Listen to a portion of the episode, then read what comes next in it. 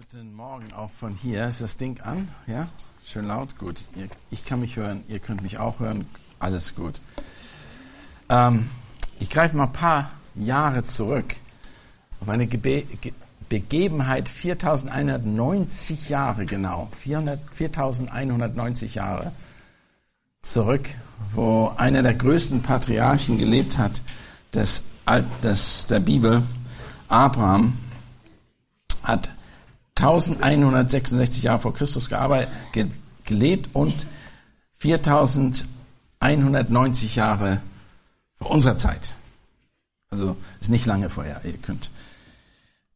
Es kurz, er lebte damals in einem Ort namens Ur, nicht die Ur, aber das Ur ist in der Nähe der Chaldea und südlich von Mesopotamien geboren, also Irak so die Gegend, wo richtig was los ist heute, hat, wurde er geboren. Seine Geburt war nicht lange nach dem Turm von Babel, war auch nicht so ein gutes Ereignis, sorry.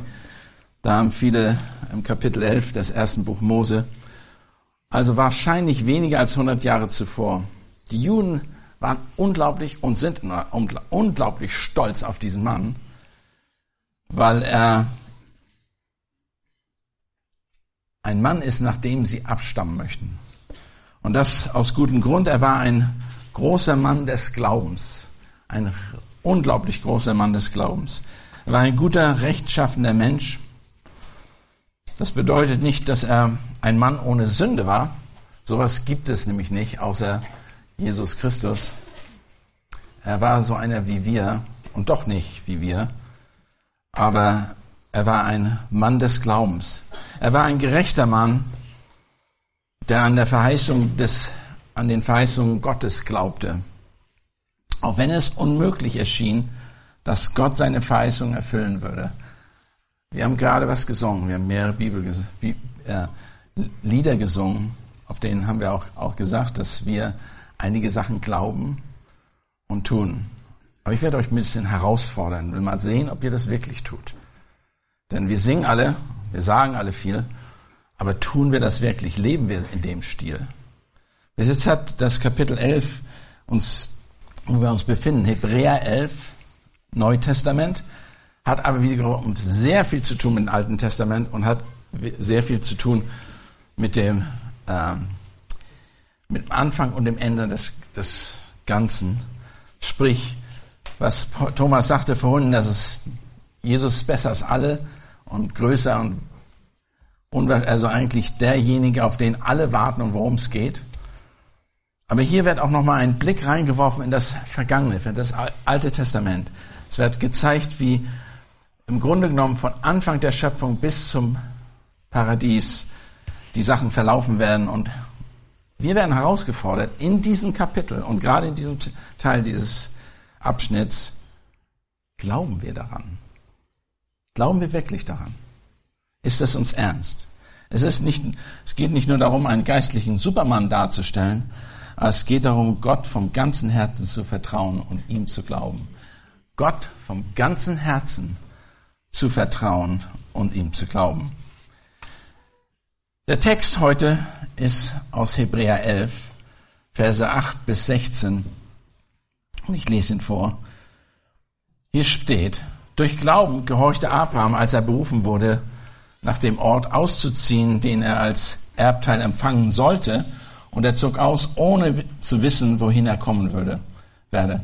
Doch glaub, durch Glaube hielt er sich dem Land der Verheißung auf, wie ein Fremder und wohnte in Zelten mit Isaac, Jakob und dem Miterben derselben Verheißung. Denn er erwartete auf die Stadt, welche Grundfeste hat, deren Baumeister und Schöpfer Gott ist. Durch Glaube erhielt er auch, erhielt auch Sarah selbst die Kraft, schwanger zu werden.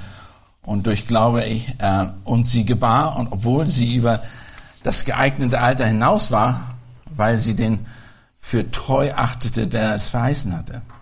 Darum sind auch von einem einzigen, der doch erstorben war, Nachkommen hervorgebracht worden, die so, so zahlreich wie Sterne im Himmel und der Sand am Ufer des Meeres, der nicht zu zählen ist. Der Glaubens, die Glaubens, Glaubenden sind Fremdlinge auf dieser Erde, sagt es im Vers in Hebräer 11. Diese alle sind im Glauben gestorben, ohne das Verheißene zu empfangen. Sie haben sie zu haben, sondern sie haben es nur vom Ferne gesehen und waren davon überzeugt und haben es willkommen geheißen und bekannt, dass die, sie Gäste ohne Bürgerrecht und Fremdlinge sind auf Erden. Denn die solches sagen, geben damit zu erkennen, dass sie ein Vaterland suchen. Und hätten sie dabei jenes im Sinn gehabt, von denen sie ausgegangen waren, so hätten sie ja Gelegenheit gehabt, zurückzukehren. Nun aber trachten sie nach einem besseren, nämlich einen himmlischen. Darum schämt sich Gott ihrer nicht, ihr Gott genannt zu werden, denn er hat ihnen eine Stadt bereitet. Lass mich beten. Vater Gott, diese Verse aus Hebräer 11 fordern uns wirklich heraus, wer wir sind, wo wir sind. Sind wir diese Leute, die Zeugen dieses Glaubens sind und die, und die dem Vater, der das alles geschrieben hat, der es veröffentlicht, der es dadurch ins veröffentlicht hat, sind wir ihn wirklich hören, hören wir ihn wirklich zu, verstehen wir das wirklich, wollen wir das wirklich auf, das auf unser eigenes Leben anwenden, wollen wir diesen Glauben, der wirklich sich darauf richtet, nicht in dieser Welt, sondern in der, in der Welt, die noch kommt, und die Hoffnung auf den Vater zu setzen, der, die, der alles gemacht hat, setzen und voranzugehen. Herr, gib uns gerade heute in diesem Gottesdienst Weisheit, diese Dinge vielleicht zu verstehen mit einem Augen, Auge des Glaubens, dass wir nicht Dinge verstehen, wie die Welt sie versteht, sondern wie du sie uns offenbart hast in deinem Wort. In Jesu Namen. Amen. Ich habe den Text überschrieben mit einer die herrliche Belohnung des Glaubens. Die herrliche Belohnung des Glaubens. Und am Ende seht ihr das, des Verses ähm, 16 steht, darum schämt sich Gott ihrer nicht, ihr Gott genannt zu werden, denn er hat ihnen eine Stadt bereitet. Durch den Glauben lernen wir, die Stimme Gottes zu gehorchen.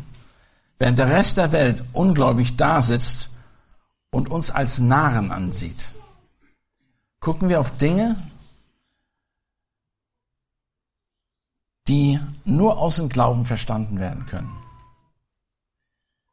Als Gläubiger vertrauen wir Gott, wer er ist, wer, was er getan hat und was er versprochen hat. Und was er versprochen hat, auch noch zu tun. Aber der Rest der ungläubigen Welt sitzt herum, aber ich, Natürlich sitzen die nicht die ganze Zeit, die stehen auch manchmal. Ungläubig und sehen uns wirklich als die verrückt. Wie könnt ihr an so etwas glauben? So ist es heute, aber so war es immer. Die Leute, die Welt hat die Gemeinde, die, das Volk Israel, die dem Herrn gefolgt sind, oder die Christen in der Vergangenheit und in der Gegenwart als Narren gesehen, als Dumme gesehen. Stell dir nur vor, wie die ungläubigen Welt auf diesen Patriarchen Abraham geguckt haben müssen, ihn verspottet haben müssen. Wie kann einer, der in einer sicheren Umgebung in Ur lebte, in, in einer der schönsten Gegenden dieser Welt, das Land verlassen, auf eine Prophezie, Prophezei oder von etwas, was Gott gesagt hat, Kanaan, da kannst du hingehen? Er hat alles verlassen, alles aufgegeben, alles, was er hatte und wusste noch nicht mal, wo es war. Er war noch nicht da gewesen, er war nicht gestern mal kurz hingeflogen und hat sich das mal angeguckt, ob das wirklich gut ist. Sondern hat sich absolut in jeder Hinsicht auf den Herrn verlassen, auf Gott verlassen und das getan. In Vers 8. Durch Glauben gehorchte Abraham, als er berufen wurde, nach dem Ort auszuziehen, den er als Erbteil empfangen sollte und zog aus, ohne zu wissen, wohin er gekommen war, wo, war, werde, wohin er gekommen werde. Fakt ist, wir müssen einfach verstehen, dass der Glaube auch mit gewissen Dingen zu tun hat, die wir machen müssen. Der Glaube setzt hervor, setzt voraus, dass wir gehorchen, dass wir es aus Gehorsam tun. Glaube ist nur dann ein Glaube, wenn wir das tun, ohne zu wissen. Wir wissen, wir kennen Gott, darum, darum geht's nicht. Wir kennen Gott, wir wissen, wir glauben Gott. Aber ohne zu wissen, wie das sein wird, was er gerade verheißen hat, beziehungsweise was er gerade Gott von ihm verlangt hat. Er hat's getan. Und es steht nicht drin, dass er, nee, nächsten Monat, einen Monat kommen, lass mich mal darüber nachdenken. Steht nicht drin. Es steht sogar ganz deutlich drin, dass er gesagt hat, er hat's, er hat's empfangen und er hat's getan. Und, als, als, als, und er zog aus, ohne zu wissen. Es wird deutlich gemacht, dass er absolut gehorsam war, Gott vertraute. Der Ausdruck des rettenden Glaubens hat Abraham gehorcht, das dem, hat dem Wort Gottes gehorcht. Das ist genau rettender Glaube. Wir müssen auf das glauben, was das Wort Gottes sagt. Der Gedanke, der hier geäußert wird, zieht auf den wahren Kern des, dessen, wie der Glaube aussieht. Glaube nicht nur, sondern Gehorche. Das bedeutet, wir, wir tun etwas, was wir sehen, wir verstehen es nicht. Ich sage nicht, wenn du alles verstanden hast, dann glaubst du. Das ist nicht, was da steht. Das steht auch nicht in der Schrift. Es steht, glaubst du, weil Gott es gesagt hat. Und ich mache das extra mal, nehme das mal weg von allen den Fakten, die ich euch erzählen könnte und die wir jeden Sonntag predigen. Glaubst du, weil Gott es gesagt hat? Oder ist das dir nicht genug?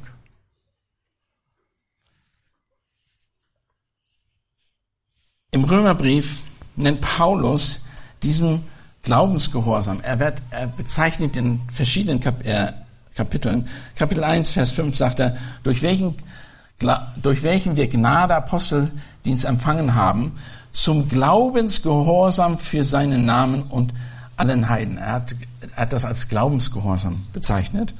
Im 6, Kapitel 6, Vers 17 sagt, Gott aber sei Dank, der, dass ihr Sklaven der Sünde gewesen, nun aber vom Herzen gehorsam geworden seid, dem Vorbild der Lehre, das euch überliefert worden ist. Also, die sind gehorsam geworden, die haben das getan. Vers, äh, Kapitel 15, Vers 18. Denn ich würde nicht wegen wagen, von irgendetwas zu reden, das nicht Christus durch mich gewirkt hat, um die Heiden zum Gehorsam zu bringen durch Wort und Werk. Es war eine grundsätzliche Sache, wenn wir Gottes Wort kennen, wenn wir ihn verstehen, das übermittelte Wort annehmen, dass es ein Gehorsam darauf folgte, auch ein Gehorsam in der Art und Weise, dass wir im Glauben gehorsam sind und Dinge tun. Wir sehen die Veranschaulichung dieses rettenden Glaubens in zwei Teilen hier. Abraham reist in das Land, das Gott verheißen hat. Ganz einfach aus. Und das in, äh, in 1. Mose Kapitel 12 steht das nochmal. Das ist eine ganz bekannte Stelle. Die ist wichtig zu verstehen. In Kapitel 12, Vers 1 bis 3, das ist der abrahamische äh, äh, Bund, wo er dem Volk Israel durch Abraham eigentlich einen Bund offenbaren, und das wird, wird noch definiert später, offenbart, an denen sie festhalten und glauben sollen. Und da sagte der Herr Folgendes. Gott hat Folgendes zu Abraham gesagt.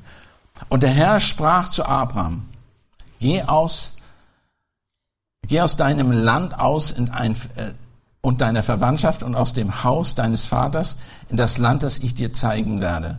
Und ich will dich zu einer großen Nation machen und ich will dich segnen und ich will deinen Namen groß machen.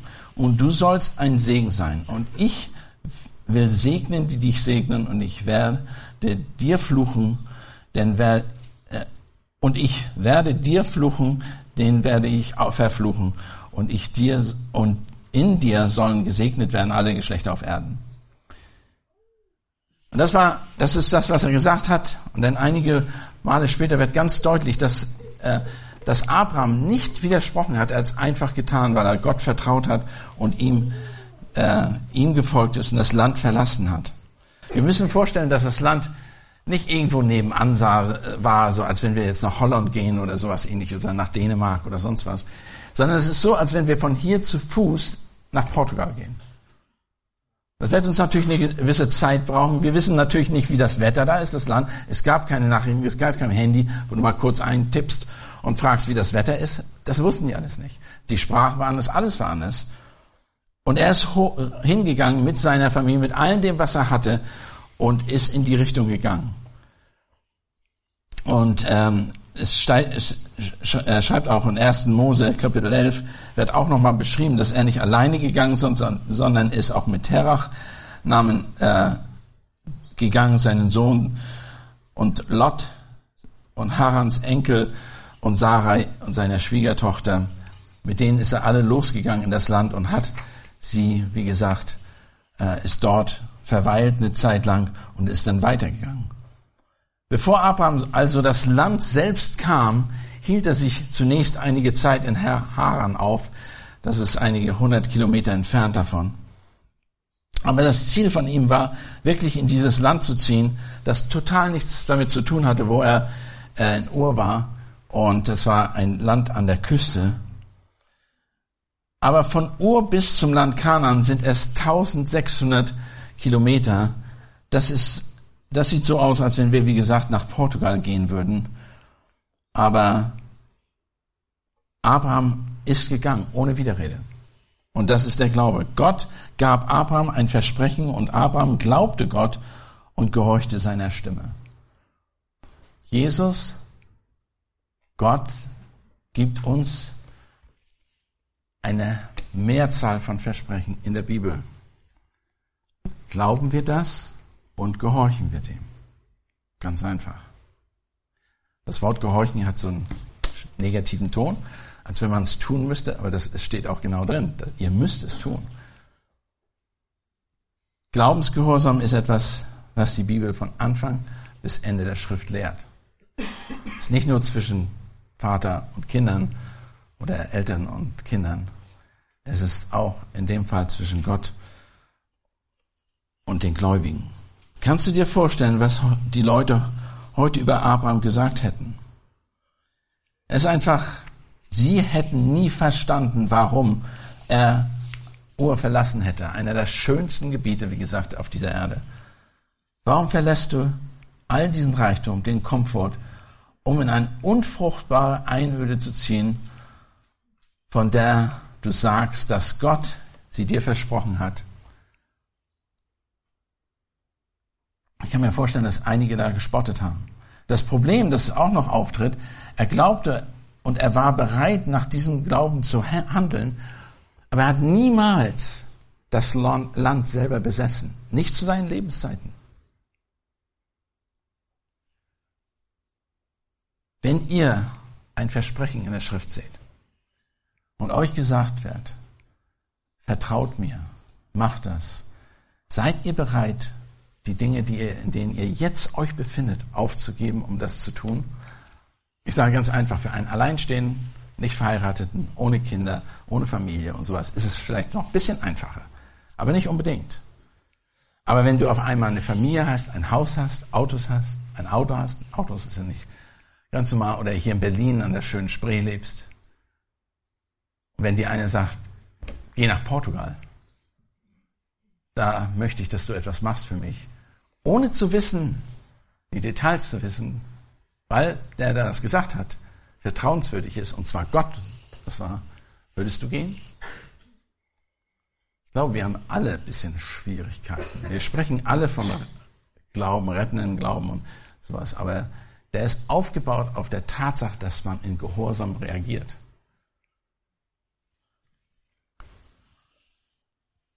Deshalb schrieb Jakobus auch, über Abraham wurde nicht Abraham, unser Vater, durch Werke gerechtfertigt, als er seinen Sohn Isaac auf dem Altar opferte. Ihr, ihr seht, dass der Glaube mit seinen Werken zusammenwirkt.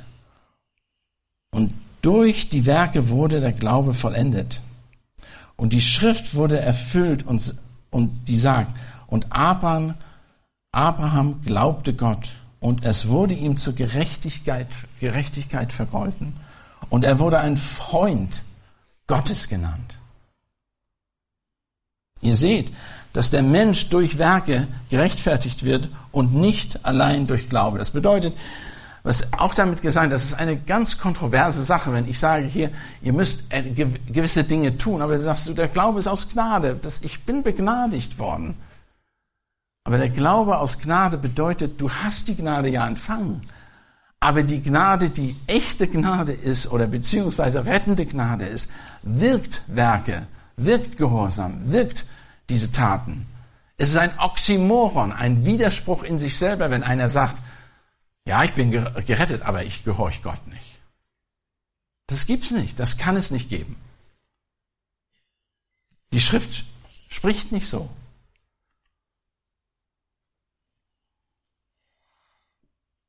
Er glaubte und er handelte nach seinem Glauben, unabhängig davon, was alle anderen dachten und sagten, weil er wusste, dass man Gott vertrauen konnte. Die Frage, die ich immer wieder stellen werde, vertrauen wir wirklich Gott? Kennt ihr sein Wort? Vertraut ihr dem, der sie geschrieben hat, der sie offenbart hat? Vertraut ihr? Das ist extrem wichtig. Wir sind nicht, noch nicht herausgefordert. Wir sitzen hier schön alle zusammen, 120 Leute, 130. Nicht weit von uns ist die Front von, zwischen Russland und Ukraine.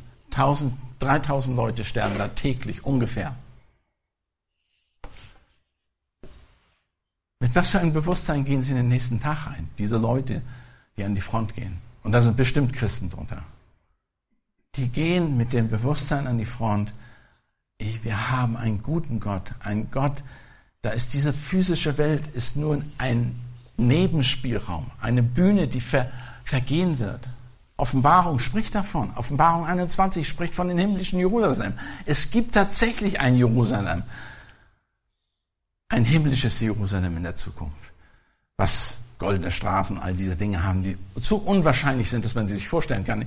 Ich bin in den nächsten Tagen, bin ich irgendwo in den Orient und da wird eine Stadt gebaut, die 170 Kilometer lang ist und in der Wüste. Und die ist, ist echt interessant. Das erste, was gezeigt wird, ist, dass die Wände sozusagen ein Glas sind. Ist da ein Vergleich vielleicht gemacht worden mit, wollen Sie das Paradies zukünftig darstellen in dieser Stadt? Kann sein, was auch immer das ist. Aber die Tatsache ist, etwas noch viel, viel, viel Besseres wird das himmlische Jerusalem sein. All diese Dinge, die wir jetzt im Moment, woran wir uns festhalten, wo wir die meiste Zeit mit verbringen, die meiste Energie, das meiste Lernen und was ich was, wird vergehen. Ich will euch nicht Angst machen, ich will euch noch Hoffnung machen. Denn die Maßstäbe dieser Welt sind nicht die Maßstäbe, die Gottes sind. Und er macht das immer wieder deutlich und auch gerade in diesem Brief. Wir leben in einer Zeit, in der die Religion des Tages, die säkular, der säkulare Atheismus eine Religion geworden ist. Und das ist wahr. Der ist eine Religion geworden. Das sieht man überall, an jeder Ecke, in so vielen verschiedenen Dingen. Man muss, wenn man kritisch lebt und die Maßstäbe der Schrift erkennt und versteht. Zum Beispiel haben wir die ganze Evolutionstheorie, die nicht nur gelehrt wird in der Schule, das ist nicht. Nein, die ganze Wirtschaft, alles darauf aufgebaut. Konstant. Es muss immer besser werden. Es muss sich immer weiterentwickeln. Und Gott sagt schon, ihr seid dämlich, wenn ihr das dem zuhört. Das ist eine Religion. Das ist eine Glaubensrichtung, die es nicht gibt, die vergänglich ist. Weil es wird nicht immer besser werden. Er hat schon gesagt, es wird immer schlechter werden. Und damit es immer besser wird, müssen wir denken, es wird immer besser, weil wird es immer schlechter. Wir sind schon konditioniert, falsch zu denken. Und ich sage die Dinge, weil ich einfach erwarte, dass wir Dinge sehen und die auch richtig einkategorisieren. Der eine Zufall ist, der reine Zufall ist ihr Gott. Gott ist da bei der Atheisten ein Zufall. Die ganze Theorie, Evolutionstheorie ist aufgebaut auf einen Zufall. Es gibt so viele Beispiele davon, da braucht man nicht so viel drüber sprechen. Aber es gibt gute Bücher, die erklären die Schöpfungslehre und stellen auch die Evolution daneben und zeigen, wie falsch das eine, die Evolutionslehre ist. Wie gesagt, wir finden sie in Bildungssystemen wieder, in der bei Kleinkindern Unterhaltungssendungen schon, in Fernsehen, überall in den ganzen Medien. Politischen Systeme sind die überall abgespiegelt. Jeder, der sich nicht an dieses System hält, der kriegt keine Unterstützung, keine Finanzen und wird nicht anerkannt. Obwohl die Anerkennung gar nicht zählt, weil Gott uns anerkennt, niemand anders. Es gibt einen Schöpfer und ihm dienen wir und ihm folgen wir. Das sagen wir als Christen. Ich sage euch, ich sag euch da nichts, ich, das, das glauben wir. Es gibt einen Schöpfer. Ihm dienen wir und ihm glauben wir. Das hat natürlich Konsequenzen, das hat auch gewisse Konsequenzen. Die Welt sagt, wir sind Narren. Wie könnt ihr nur? Das ist nicht wissenschaftlich, versteht ihr nicht? Und selbst Christen sagen, das kann man nicht glauben, das ist nicht wissenschaftlich anders bewiesen. Wie bei Abraham sehen wir, dass wir durch den Glauben lernen, der Stimme Gottes zu gehorchen, während der Rest der Welt unabhängig andere Dinge glaubt. Es gilt nicht nur auf persönlicher Ebene, sondern eben auch auf der Ebene der Gemeinde. Wir als ganzes Gemeinde glauben, es gibt einen Schöpfer, der die Dinge geschaffen hat. Es gibt ein Wort, das absolut wahr ist, das rein ist, perfekt ist, nach dem wir leben können. Aber das umgesetzt ist nicht nur eine Theorie. Leute, es ist etwas, was wir in jedem Bereich unseres Lebens umsetzen müssen. So wie wir Beziehungen eingehen, eheliche Beziehungen, die sind basiert auf Gottes Wort, auf die Wahrheit und nicht auf, wie fühle ich mich. Deine Gefühle kann ich schnell ändern. Durch irgendeine Situation könnt ihr auf einmal andere Gefühle haben und dann ist das nicht mehr wahr. Aber wenn wir von Liebe sprechen, sprechen wir nicht von Gefühlen. Die können kommen, die können da sein. Wir sprechen von einer Entscheidung, die wir in Jesus Christus sehen. Und das ist etwas, wovon wir hier sprechen. Die Geschichte von Abraham wird im Versen 9 und 10 fortgesetzt. Aber da, das Prinzip ändert sich nicht. Einige wenige, wenige und die Botschafter darüber, wie der Glaube uns lehrt, in der Welt manchmal völlig aussichtslos zu sein und doch in Geduld zu leben und zu wissen, dass es eintrifft.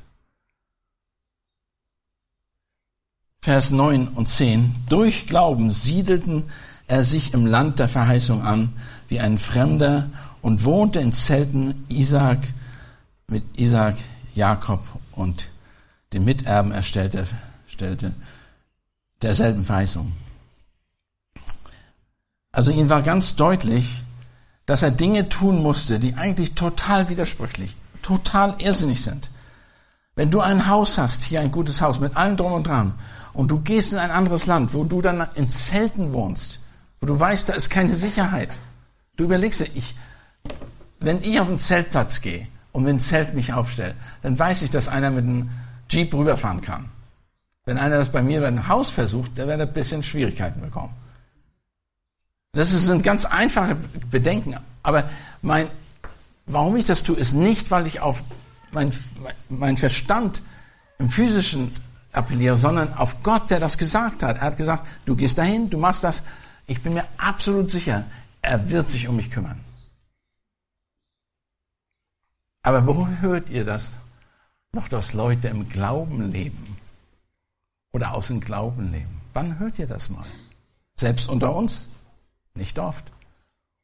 Ich bin Männern gefolgt, die ich als Glauben, also starke Gläubige sehen, die alles, was sie entschieden haben, aus Glauben gemacht haben.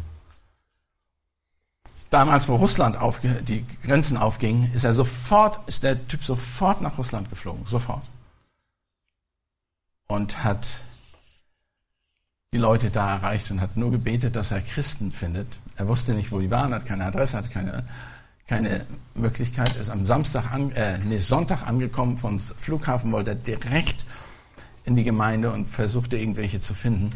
Und man hat ihn in eine Gemeinde, er hat jemand gefragt auf der Straße, er sagte, äh, er würde den, den suchen oder die, die Leute suchen, würde gerne in die Gemeinde kommen und ist direkt in die wichtigste Gemeinde in Moskau gekommen und die haben ihn sofort, da war kein Platz, die Leute haben gestanden draußen vor den Fenstern, haben den Gottesdienst zugehört, haben ihn nach vorne geholt, damit er Grüße bestellen konnte, wo er, wo er herkam. Und er hat auch das wiedergegeben. Ich bin gekommen, weil ich glaubte, ich wusste, dass Gott mich hierher geschenkt hat. Das war meine Aufgabe. Und seit es, das war schon 30 oder mehr, 40 Jahre fast her, seitdem haben wir schon erlebt, was da durch diesen Mann, weil er ein Mann des Glaubens ist, so viel geschehen ist. Da sind hunderte Gemeinden entstanden und weiß ich was alles. Ich sage nur, das ist, Glaube kann man nur erleben im Gehorsam. Das bedeutet, du kannst Glaube nur ausleben im Gehorsam, wenn du das tust, was Gott dich, dir offenbart hat in der Schrift. Ich kann dir nichts versprechen. Kann nur sagen, dass Gott sagt das. Wir haben alle Maleachi gelesen, wo er sagt, gib mir doch, Israel zu Israel gesagt hat, gib mir doch einen Zehnten. Wie es in der Schrift, gib mir doch eure, euer Opfer einen Zehnten von allem dem, was ihr von mir bekommt. Ihr kriegt 100 Prozent, gebt mir zehn davon ab. Weißt du, was Gott gesagt hat? Wenn ihr das tut, ihr werdet ihr erleben, wie ich die Tore des Himmels öffne. Sie haben es nicht getan. Gott hat nicht die Tore des Himmels geöffnet. Aber die, die es tun und so in Vertrauen nach vorne gehen, Gott öffnet die Tore des Himmels. Er ist vertrauenswürdig. Es ist seine Welt. Das Argument ist ganz einfach. Also, Gott hat Abraham sein eigenes Land versprochen und Abraham ist gegangen, ohne Widerspruch, ohne Widerrede. Aber die Wahrheit ist, dass Abraham Kanaan wirklich nie besessen hat. Es heißt, er lebt in ein, ein Fremder in einem Land, in einem fremden Land. War Gott untreu? Nein. Er hat nur in die Weite gesehen, die ganze Perspektive der Schöpfung. Er sieht den Garten Eden und sieht das Paradies. Und alles dazwischen, das ist die Geschichte des, der Erlösung, die wir haben. Es ist so klein eigentlich alles. Habt ihr mal die ganze Bibel in einem, einer Stunde gelehrt? Dann fangt an beim Paradies oder beim Garten Eden, hört auf beim Paradies und macht die wichtigen Punkte. Und Jesus Christus ist definitiv der Mittelpunkt.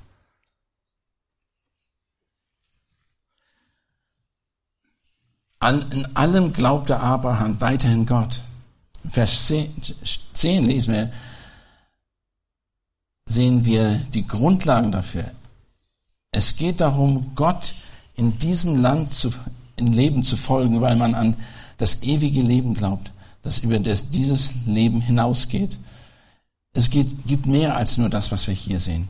Denn er suchte eine Stadt, die einen Grund hat, der ein Baumeister Gott ist. Er wusste das. Und Hebräer spricht oft darauf an, das sind mehrere Stellen in Hebräer 11, Vers 16, wo wird davon gesprochen. Nun aber trachten sie nach etwas Besseren, nämlich nach einem himmlischen, himmlischen.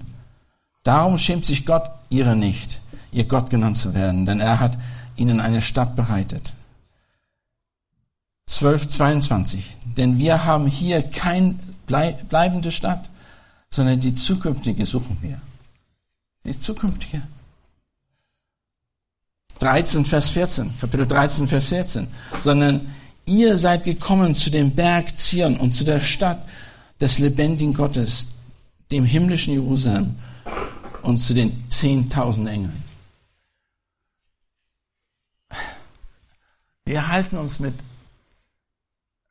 unwichtigen Dingen manchmal auf, auf die, in dieser Welt.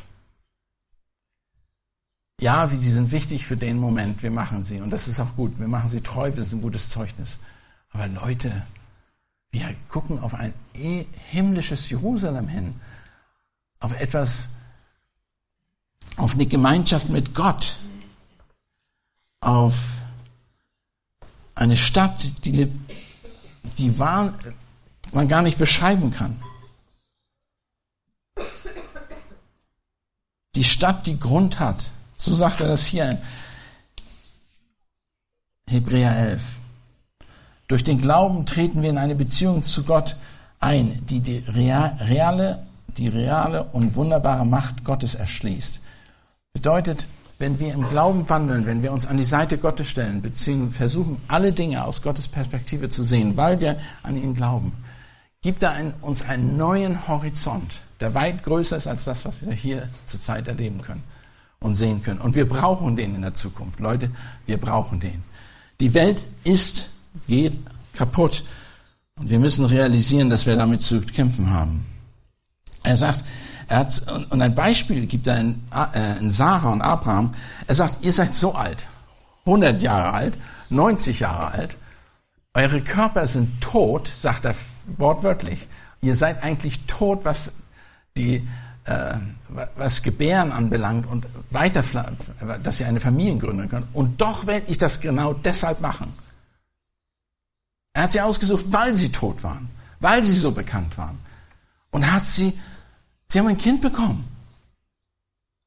Und sie selber haben darüber gelacht, weil sie nicht dachten, wie kann das, ich, die haben sich ihren Körper angeguckt, haben einen Spiegel, Spiegel hatten sie vielleicht nicht, aber sie haben, sich, sie haben sich angeguckt und gesagt, das kann doch nicht sein. Wie soll ich, wie soll das stattfinden? Und ein Jahr später, nachdem die Engel vorbeigekommen sind und das gesagt haben, haben die ein Kind gehabt. Und dieses Kind war nicht nur irgendein Kind. Wir haben gesagt, die Verheißung, wenn ihr die gerade im zugehört habt, aus äh, 1. Mose 12, dann ist die Verheißung so, dass alle davon äh, Segen bekommen werden und dass er die, sein, das ganze Volk, das, ganze, das, die, das, die ganzen Menschen segnen werden, die ihn, die sie segnen. Und er hat auch gesagt, dass es so viele Menschen geben wird wie Sand, am, äh, den Sand am Meer und dass man die uns nicht zählen kann oder wie die Sterne. Er hat extra Dinge genommen, die unmöglich sind für uns zu begreifen. Zu, zu, äh, ihr könnt ja mal anfangen zu zählen an einem Strand. ist unmöglich.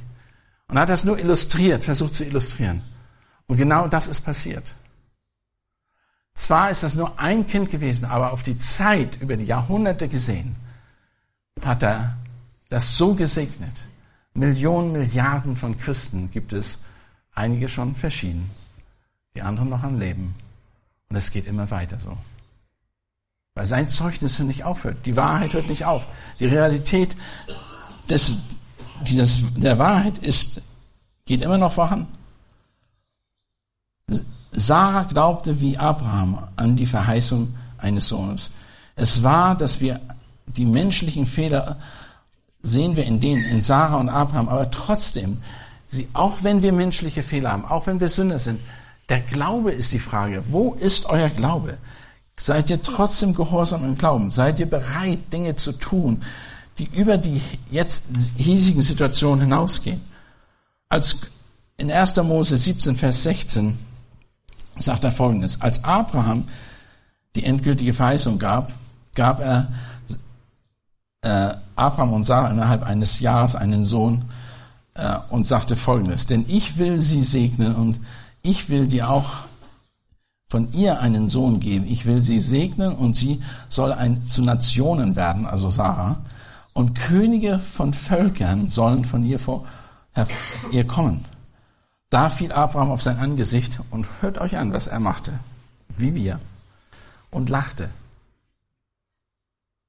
und sprach in seinem Herzen, soll ein hundertjähriger ein Kind geboren werden und, ein, und Sarah, die 90-jährige ist, soll sie gebären. Das ist eine rhetorische Frage im Herzen gewesen, die uns aufgezeichnet ist. Und was ist die Antwort? Ja. Die Antwort ist ja. Das ist das Verrückte. Wir würden absolut Nein sagen. Wie kann das? Aber die rhetorische Frage, die er in Herzen gestellt hat, ist ja.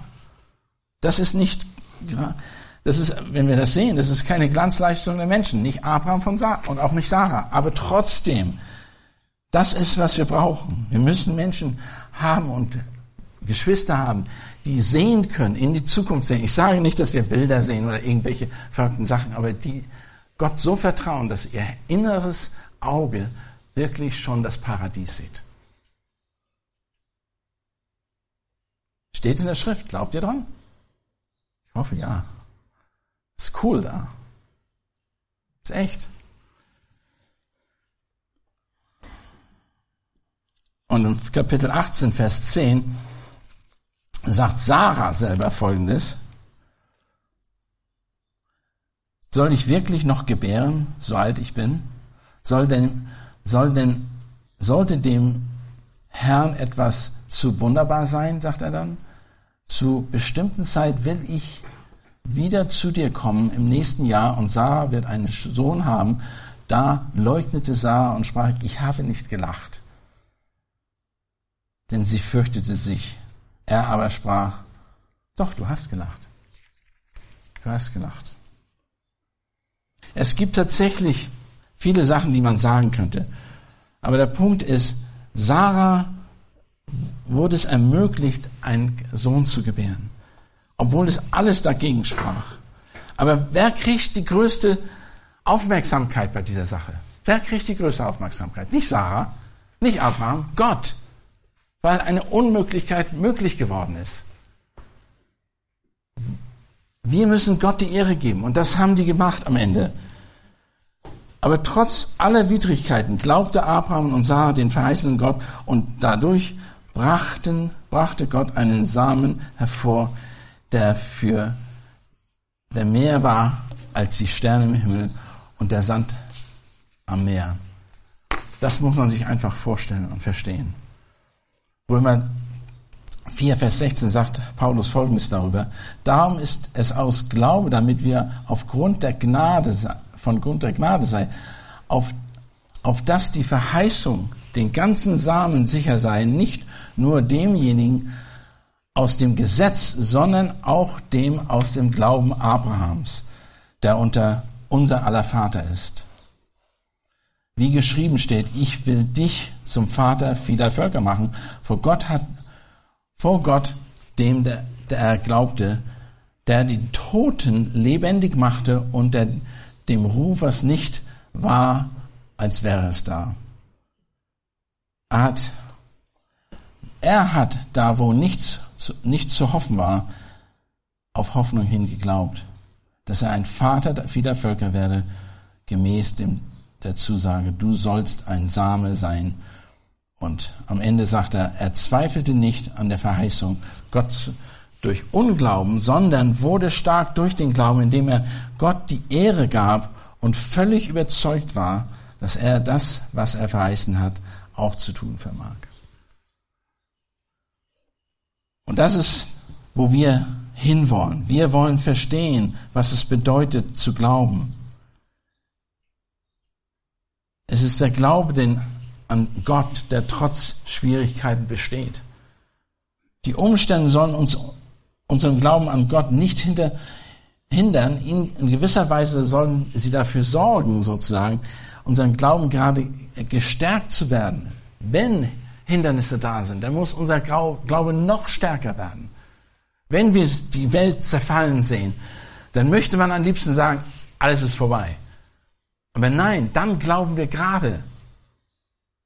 Wenn es brenzlig wird, dann geht's richtig los. Dann werden wir auf die Matte gerufen, dann werden, wird von uns verlangt, dass wir im Glauben wandeln, im Gehorsam wandeln. Genau das haben wir bei Abraham. Er glaubte Gott, Gottes Verheißung trotz der Herausforderungen und Schwierigkeiten. Und Vers 13, 13 bis 16, nun können wir sagen, dass momentan mal hier, äh, hier heißt es doch, alle, die sind im Glauben gestorben, ohne weitere Verheißung ähm, empfangen zu haben. Also es ist immer, die Menschen haben, äh, wir gucken immer auf die Dinge, die nicht geschehen sind, anstatt auf das, was noch geschehen wird. Aber hier sagt er Folgendes, wir sehen hier, dass Abraham, wenn auch diese Verheißung wirklich nicht, äh, der Verheißung nicht geglaubt hätte und sich sein altes Heimatland also zurückgewünscht hätte, wäre er zurückgegangen, diese 1600 Kilometer zurückgegangen, hätte er es tun können. Aber er hat es nicht getan. Er hatte totalen Glauben an Gott. Sein Herz, trotzdem, dass er es nicht hatte, dass er nicht dieses Land selber eingenommen habe. Wisst ihr, wie viel er eingenommen hat in dem Land? Es heißt, dass er noch nicht mal einen Fuß von diesem Land besessen hat, also ein, ein Grundstück, ein, ein, ein einen kleinen Teil. Das Einzige, was er besessen hatte, war das Grab Sarahs. Das hat er gekauft. Und das war alles, was er bekommen hat. Und er hätte natürlich verzweifeln können, aber er hat nicht verzweifelt. Ihr, er war einfach, er hat so in die Zukunft gelebt.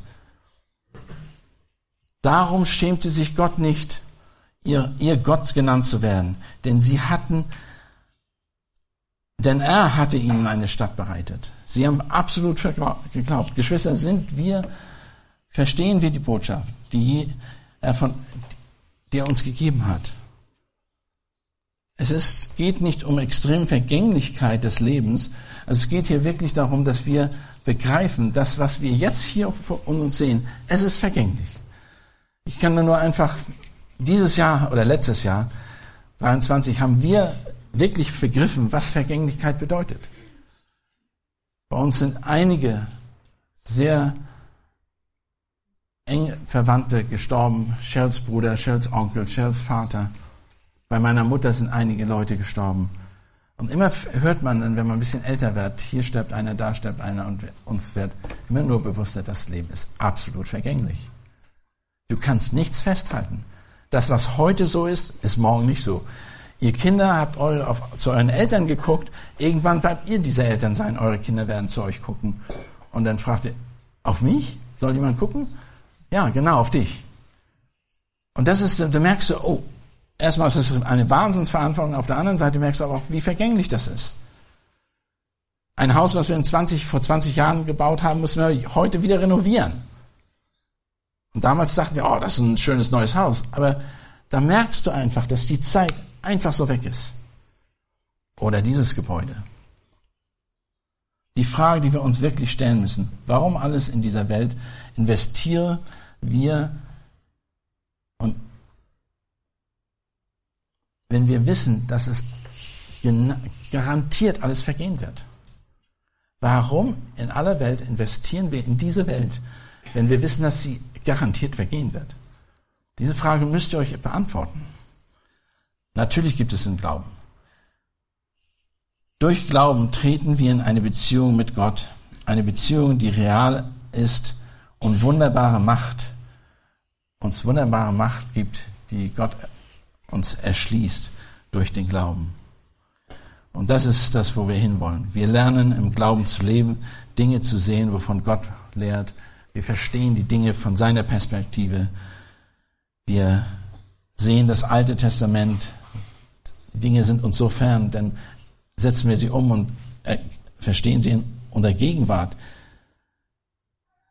Und das haben wir in den letzten Monaten sehr stark erlebt. So, wofür leben? Wofür leben wir? Wofür lebst du?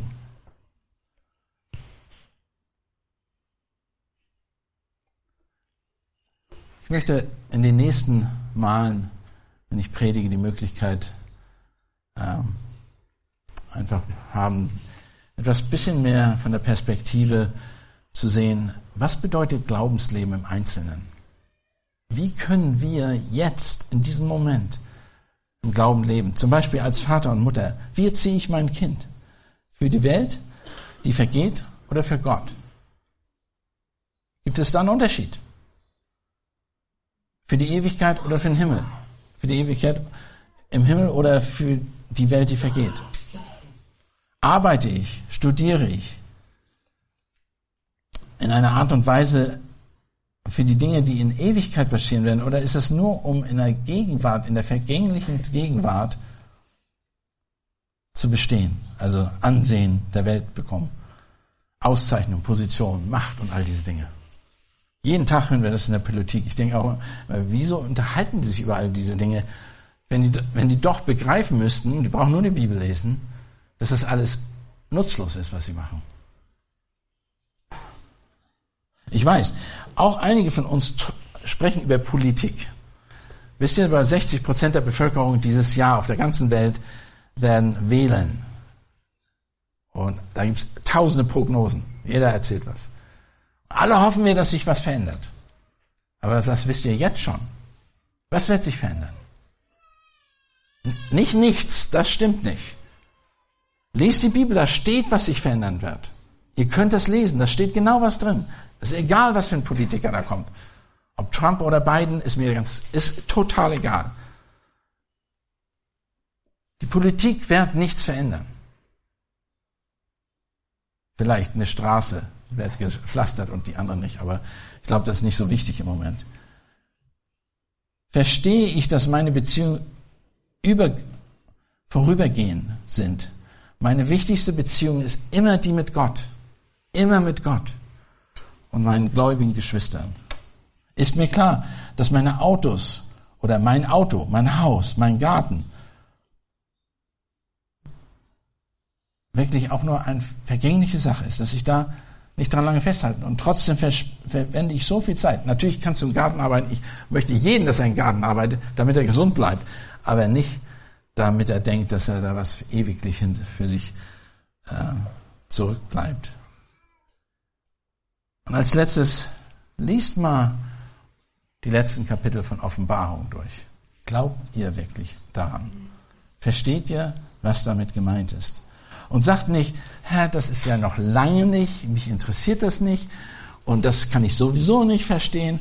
Wisst ihr, was in der Offenbarung ganz am Anfang steht? Da steht, die sind extra geschrieben worden, damit wir sie verstehen, damit wir das begreifen. Das ist, das ist nicht irgendjemandem geschrieben, sondern uns geschrieben. Die Offenbarung Jesu Christi Gott ihnen gab, um seine Knechten zu zeigen, was bald, und das war bald, vor 2000 Jahren, bald geschehen muss und indem er sie durch seine Engel sandte, hat er sie, seine Knechten Johannes kundgetan, dass das Wort Gottes, das Zeugnis Jesu Christi bezeugt hat, alles, was er sah. Und dann sagt er im Vers 3, glückselig, die, der liest und die hören die Worte der Weissagen und bewahren, was in ihnen geschrieben steht, ist, denn die Zeit ist nah. Die sind geschrieben worden für uns. Die sind geschrieben, sondern damit wir begreifen, was in der Zukunft passiert. Wer von euch liest sie und denkt darüber nach, wie geht's weiter? Wie stimmt das mit dem, was ich mache, heute überein, mit dem, was in der Zukunft sein wird? Die Zukunft steht fest. Was ihr macht, steht nicht fest. Die Zukunft steht fest. Die ist in der Bibel verankert. Deshalb sagen wir auch, die, ist, die Bibel ist absolut vertrauenswürdig, absolut rein und absolut autoritativ. Lasst uns beten. Vater Gott, wir möchten dir danken, dass du dich offenbart hast. In der Vergangenheit, in der Gegenwart und, und auch in der Zukunft wirst du dich immer wieder offenbart durch das Wort Gottes, aber auch durch deinen Heiligen Geist und der in uns wirkt und auch uns verändert. Herr, ich bitte, dass jeder von uns im Glauben wächst. Glaube ist auch ein Geschenk, das du uns gibst. Mach uns deutlich, Herr, wie wichtig es ist, eine ewigliche Perspektive zu bekommen und zu haben. Und wie wichtig es ist, nicht für die Vergänglichkeit zu leben, sondern für die, das ewige Leben, für Gott, für die Herrlichkeit, die du offenbaren wirst. Herr, lass uns verstehen, was es bedeutet, wenn Menschen ohne Gott sind wie können wir den, die Herrlichkeit und die Freude, die wir haben in dir, offenbaren und deutlich machen? Wie können wir Menschen sein, die Zeugnis sind von, von deiner Herrlichkeit? Herr, Jesus ist gekommen, um uns zu retten. Und das hat er aus Liebe getan. Und die Liebe ist ausgedrückt, indem er ans Kreuz gegangen ist. Was bedeutet das für uns? Was bedeutet für uns, dass wir uns auch liebevoll den Geschwistern oder den Menschen in dieser Welt verhalten, dass wir zeigen die Liebe Jesu Christi, die sich aufopfernd gegeben hat. Ja, was bedeutet das? Herr, du hast uns so viel Gutes hinterlassen und Abraham ist nur und Sarah sind nur zwei Beispiele, die zeigen, dass sie aus Glauben gelebt haben und die Perspektive der Ewigkeit und der Herrlichkeit Gottes vor Augen hatten. In Jesu Namen. Amen.